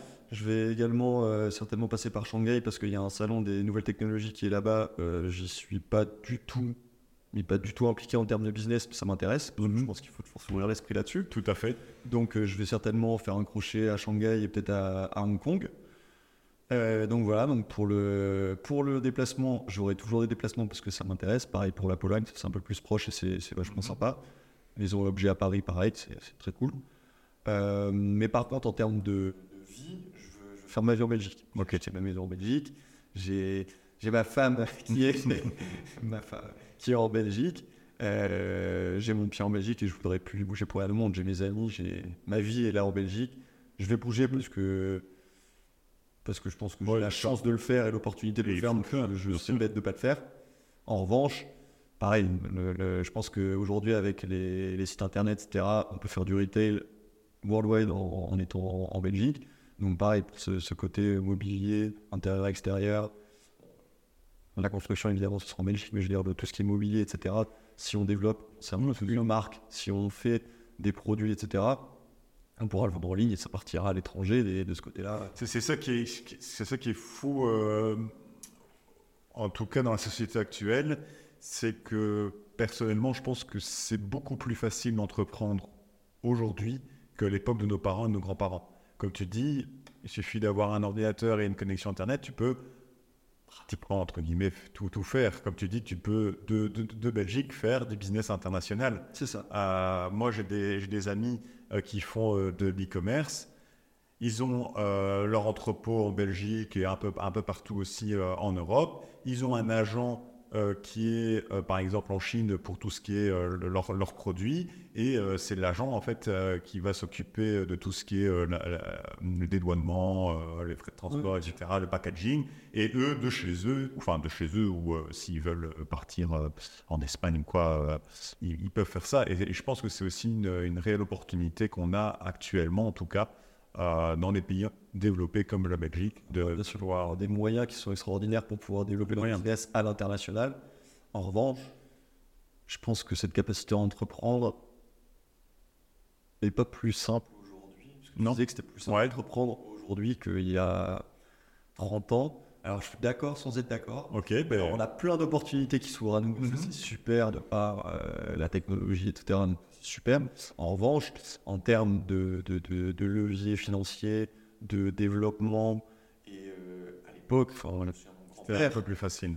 Aujourd'hui, entre guillemets, sans formation, sans études, sans quoi que ce soit, on arrive chez le banquier avec un projet. Euh, oui, il va nous dire gentiment de prendre la porte et de s'en aller. On va faire avec des formes, mais entre guillemets, en termes de, capacité, capacité c'est compliqué. À l'époque, dans les années 60, 70, 80, c'était quand même la rue vers l'or. Euh, mmh. les, gens, ils apportaient un peu de tout et de rien, ça marchait. Euh, moi, je vois mon grand-père, il avait ni d'études, ni de, de, rien du tout. Euh, et il a été un, entrepreneur à, grand succès sans aucune formation. Les banquiers l'ont suivi, il a fait plein de choses. entre guillemets, à l'époque, je trouve qu'il se posait peut-être moins de questions. Et de par ce manque de réseaux sociaux, etc., les gens avaient moins peur de l'échec. Les gens avaient moins peur de, de se montrer. Et je trouve que, ah, et je trouve qu'à l'époque, voilà, les gens, pour moi, ils, osaient. Les gens mm-hmm. Et ça, je trouvais. et, donc, tu penses que l'arrivée des réseaux sociaux, etc., ont influencé euh, les, comportements des personnes, justement, sur la perception alors. Moi, il y a une, une perversion de, de l'entrepreneuriat à travers les réseaux sociaux qui est juste dingue. Ouais. C'est juste fou. Aujourd'hui, sur les réseaux sociaux, on rentre tout ce qu'on veut et tout ce qu'on veut pas. Et on montre pas tout ce qu'on veut pas. Je veux dire, c'est tellement simple aujourd'hui de montrer, voilà, j'ai réussi, à regarder Skylab, Annie. Oui, mais c'est pas le cas. Il y a eu tellement d'échecs derrière, il y a eu tellement de projets qui sont pas concrétisés, il y a eu tellement de, de, de, de, de, de plein d'échecs au final, si je veux, je les montre pas, et puis je que le beau, et je qu'on est plein, et que ça va bien, et qu'on fait des work, et qu'on vend un verre, et que tout va bien. C'est pas vrai, c'est pas ça. Ouais, c'est ça. Euh, ouais, je trouve qu'il y a une perversion de, de, de, entre guillemets, de l'entrepreneuriat à travers les réseaux sociaux qui, pour moi, est pas, euh, qui, qui, est pour moi pas intéressante. Et c'est pour ça aujourd'hui que je veux utiliser les réseaux sociaux de Skylab grâce à Connexion. Mm-hmm. Vous allez vous occuper de nos réseaux sociaux pour 2024 et je veux pas qu'on montre Skylab, je veux qu'on montre la valeur que Skylab a à travers nos membres. Donc, c'est-à-dire, je veux que je veux que nos réseaux sociaux montrent, voilà, on a des membres comme ça, comme ça. Mais en fait, moi, je veux mettre en avant nos membres. Entre guillemets, nous, Skylab, les gens savent ce que c'est. Notre pub, elle se fera à travers nos membres. Notre pub ouais. frappant. Tout à fait. Skylab, c'est super coworking. Les gens, ils ont rien à faire que un super coworking. Les gens, ce qu'ils ont à faire, c'est, OK, ils ont un écosystème, ils ont des membres intéressants. Ils ont une vraie mentalité derrière. Donc pour moi, les réseaux sociaux, ça sert à ça. Il faut que ce soit bien utilisé. Et trop peu souvent, c'est bien utilisé. Et les gens veulent que montrer ce qui les intéresse et là où ils réussissent. Et pas assez quand ils réussissent pas. Et je trouve que c'est hyper dommage. Et du coup, il y a encore une fois beaucoup de gens qui n'osent pas entreprendre parce qu'ils disent punaise, euh, si jamais ça marche pas, euh, tout le monde va le voir et entre guillemets, ça va être public et ça va être euh, la fin d'un bah, c'est super intéressant parce que c'est aussi un peu l'idée de ce podcast. C'est vraiment de rentrer euh, euh, dans une conversation, on va dire, à cœur ouvert où l'entrepreneur qui est devant moi ben voilà, explique vraiment sa vision de l'entrepreneuriat, les échecs, les victoires. Et c'est vraiment ce, côté-là. Parce que là, je te rejoins, c'est vrai que les réseaux sociaux, on voit beaucoup de réussites, en tout cas de semblants de réussite. Pour la plupart, c'est vrai, pour la plupart, c'est pas vrai. Bon, ça, c'est pas le, sujet, mais on voit trop la réussite et on pense que effectivement, c'est euh, super simple en fait de gagner 100 000 euros euh, en un mois. Quoi. Tout à fait. Il faut, il faut remettre les, les, voilà, les pieds sur terre et, on peut y arriver, euh, mais voilà, il faut, il faut cravacher. Et il faut pas avoir peur, comme tu disais, de, l'échec. Et c'est pas parce que tu, échoues, tu échoues en, en, premier ou pour la première fois que tu vas échouer, que tu vas échouer toute, ta vie. Super intéressant. Les pubs YouTube où le mec dit Tu veux gagner 10 000 euros par mois en essayant, en étant assis dans ton canapé ouais. Cliquez pas, les mecs. ça, c'est vrai. Non, non, c'est sûr. Tout à fait. Au final, l'entrepreneuriat, euh, ça vient pas déjà tout de suite. Et quand ça vient, il faut pas prendre pour acquis. Il faut continuer, il faut développer. Et il faut se dire que tout peut s'arrêter très vite. Parce qu'aujourd'hui, bah, voilà, exactement, beaucoup de concurrence. Il y a beaucoup de gros groupes il y a beaucoup de gens qui ont des super idées. Et mhm. du coup, bah voilà, faut toujours regarder dans son dos. Et il faut toujours se dire, euh, on va de l'avant. Et, peu importe si aujourd'hui ça marche bien, demain ça peut moins bien marcher. Du coup, il faut toujours essayer de, de progresser, d'évoluer euh, de manière continue, sans mettre la charrue dans les bœufs. Parce que parfois aussi, il y en a qui s'enflamment et ça, ça, ça, tombe. Mais je pense qu'il y a un juste milieu à, Exactement. à trouver, une vitesse de croisière à prendre et on le voit avec plein de nos clients comme Brick, par exemple, avec qui on a fait un super podcast avec lui. Là, Brick, ils ont commencé, on a eu la chance de les avoir au Skylab à Moucron. Euh, ils se sont développés à tourner, ils ont pris leur temps, ils ont fait les choses intelligemment. Aujourd'hui, ils deviennent des acteurs qui sont sur le marché hyper importants euh, dans le NO. Ils se développent très très bien, intelligemment pour moi. Ils surfent la bonne vague. et, et, on parlait justement de, de, de clients qui grandissent avec nous et qui, euh, qui partent. Euh, Brick euh, sont chez nous à tourner et, ils ont une super équipe qui compte, qui compte rester chez nous. En revanche, Brick et Moucron ont une superbe opportunité de déménager et de changer de, de, bureau, d'avoir un espace plus grand pour pouvoir mettre leur séchage, pour pouvoir, entre guillemets, avoir une agence immobilière à proprement parler, non pas simplement un bureau, et de pouvoir avoir leur propre identité, entre guillemets. Et euh, du coup, voilà, ils nous quittent à la fin d'année. Et on est. Enfin, moi, ce que j'ai dit, j'ai pas du tout de no hard feelings. Quoi. Je suis vraiment super cool. Euh, je suis super content pour eux. Ils vont se développer. Ils vont pouvoir avoir une superbe identité. Et, on leur souhaite tout bonheur, surtout qu'ils sont chez nous à tourner. Mhm. Et qui fêtent leur, leur année, leurs 3 ans. Qui fêtent leurs 3 ouais, tout à fait. Chez nous janvier. Et voilà, on garde un super contact. Et et, je sais très bien qu'ils continueront à tourner leurs vidéos dans nos locaux parce qu'ils trouvent que c'est top. Et on sait très bien qu'on continuera à aller, aller, aller voir parce que, bah, parce que ça reste une grande famille. Tout à fait. Très bien. Bah, encore, euh, encore passionnant. Euh, on arrive tout doucement à la fin de l'épisode, je te rassure. J'ai encore des, dernières questions à te, à, te, à te, poser. Euh, on va maintenant parler de l'équilibre entre la vie professionnelle et personnelle, de, ta vie en tant qu'entrepreneur, comment toi tu, euh, arrives à faire l'équilibre? Écoute, moi l'équilibre, je le fais assez simplement. Je le fais un peu comme il vient. Euh, il y a des semaines où, je vais vraiment aller au bureau tout le temps et rentrer plus tard, aller à Bruxelles, du coup rentrer à des horaires un peu plus embêtants. Et au final, bah, ça se passe comme ça. il est hyper compréhensible et ça se passe super bien. Euh, parfois, parfois, bah, comme là, je pars en Asie, je vais devoir voyager peut-être une semaine, deux semaines. Euh, t'appelles ça du boulot, t'appelles ça la vie perso, enfin tu vois. Et c'est cela que ce côté entrepreneurial. justement, comment toi tu arrives à des gens qui vont dire ouais, regarde, il est en Asie en vacances. Bah non, non moi, des salons, je bosse, mais pour moi, c'est pas du boulot. C'est tellement intéressant, c'est tellement enrichissant. Je prends ça comme des vacances. Je vais, je prends vacances. C'est d'où la question de comment tu arrives justement à, à, trouver cet équilibre, parce que ça peut être aussi un peu. Euh, ça peut être aussi un peu pervers de, de, confondre un peu les, les, les deux. Euh, ah bah, bien sûr, moi je sais que c'est l'enfer. Parfois on part en vacances avec euh, ma famille. Donc il y a ma maman et mes sœurs et mon père avec qui je travaille. Bah, parfois on est à table, même en vacances, avec mon père, et on va débattre d'un truc pour le boulot. Euh, bah, pendant une demi-heure, au final, on va embêter tout le monde parce qu'on est en vacances, que les filles elles sont là, qu'elles Ouais. n'ont rien secouer de ce qui se passe. Et du coup, euh, parfois c'est compliqué. Et ça, ça- bien sûr que ça mange ta vie de, de famille et ta vie de couple parce que, bah, parce que tu abordes plein de sujets qui sont importants pour toi. Parce que, encore une fois, ta, ta société, c'est ton bébé. Donc tu. Tu vas pas rentrer chez toi dire ah on met le cerveau sur off, on parle plus de la boîte, on parle plus de rien et on, pense à, à tout sauf à ça. Un- tu déconnectes jamais. C'est impossible de déconnecter. Même en vacances, tu pars 15 jours, 3 semaines.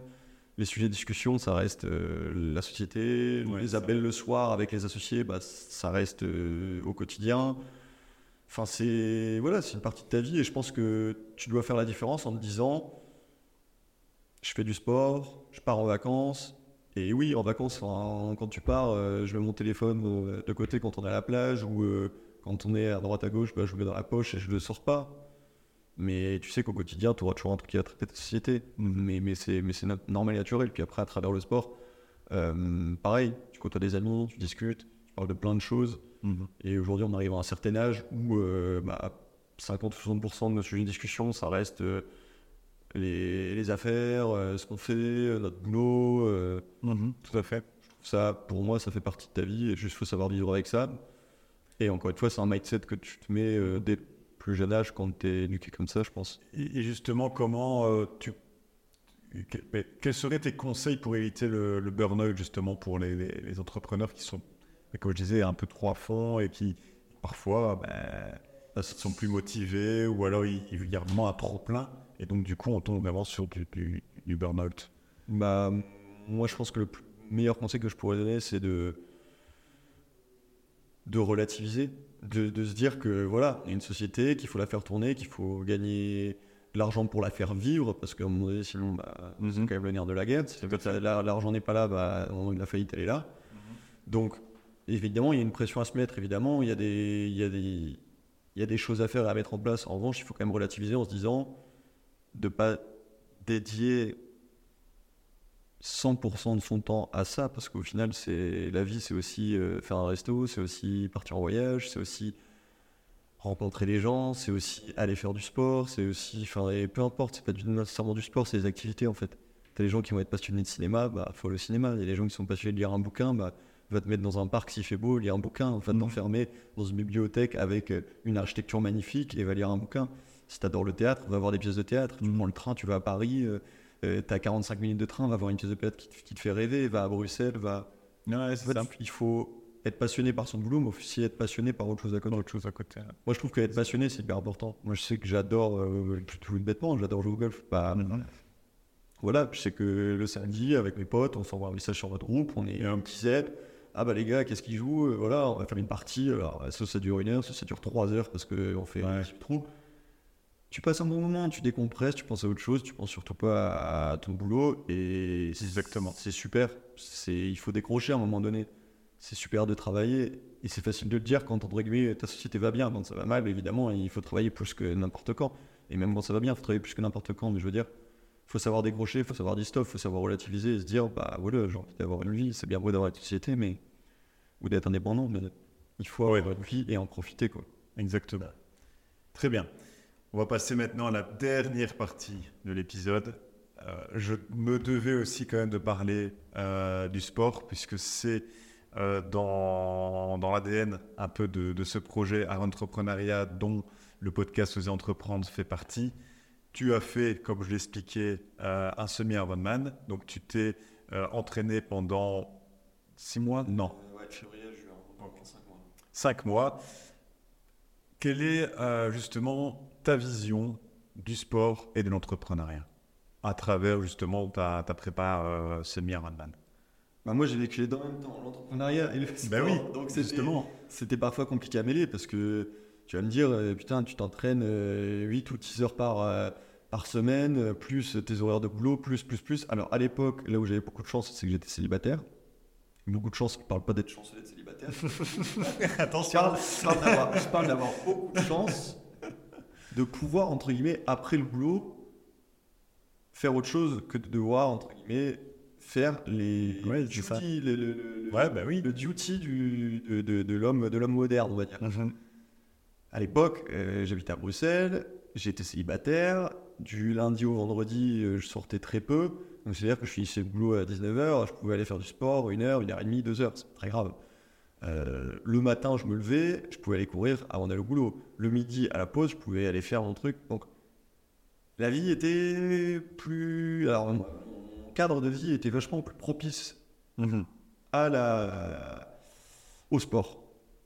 Alors, euh, en revanche, donc il faut vraiment créer donc, ce côté entrepreneuriat plus sport. Il faut vraiment créer un, emploi de temps intelligent, bien construit, euh, où on va se dire, essayer de mêler les deux sans que l'un empiète sur l'autre. Semble Mhm. compliqué, C'est sûr. surtout pour un full Ironman, euh, bah, là où les séances de sport vont être à répétition.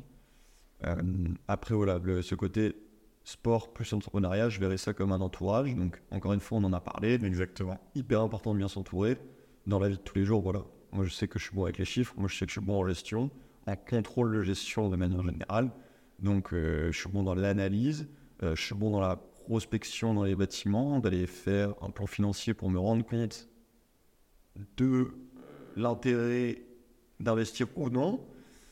En revanche, je sais que dans tout ce qui est plus technique, tout ce qui est plus vente et commercial, je suis encore en dessous que d'autres personnes qui font ce boulot bien mieux que moi. Et Mhm. c'est important, je pense, de le reconnaître.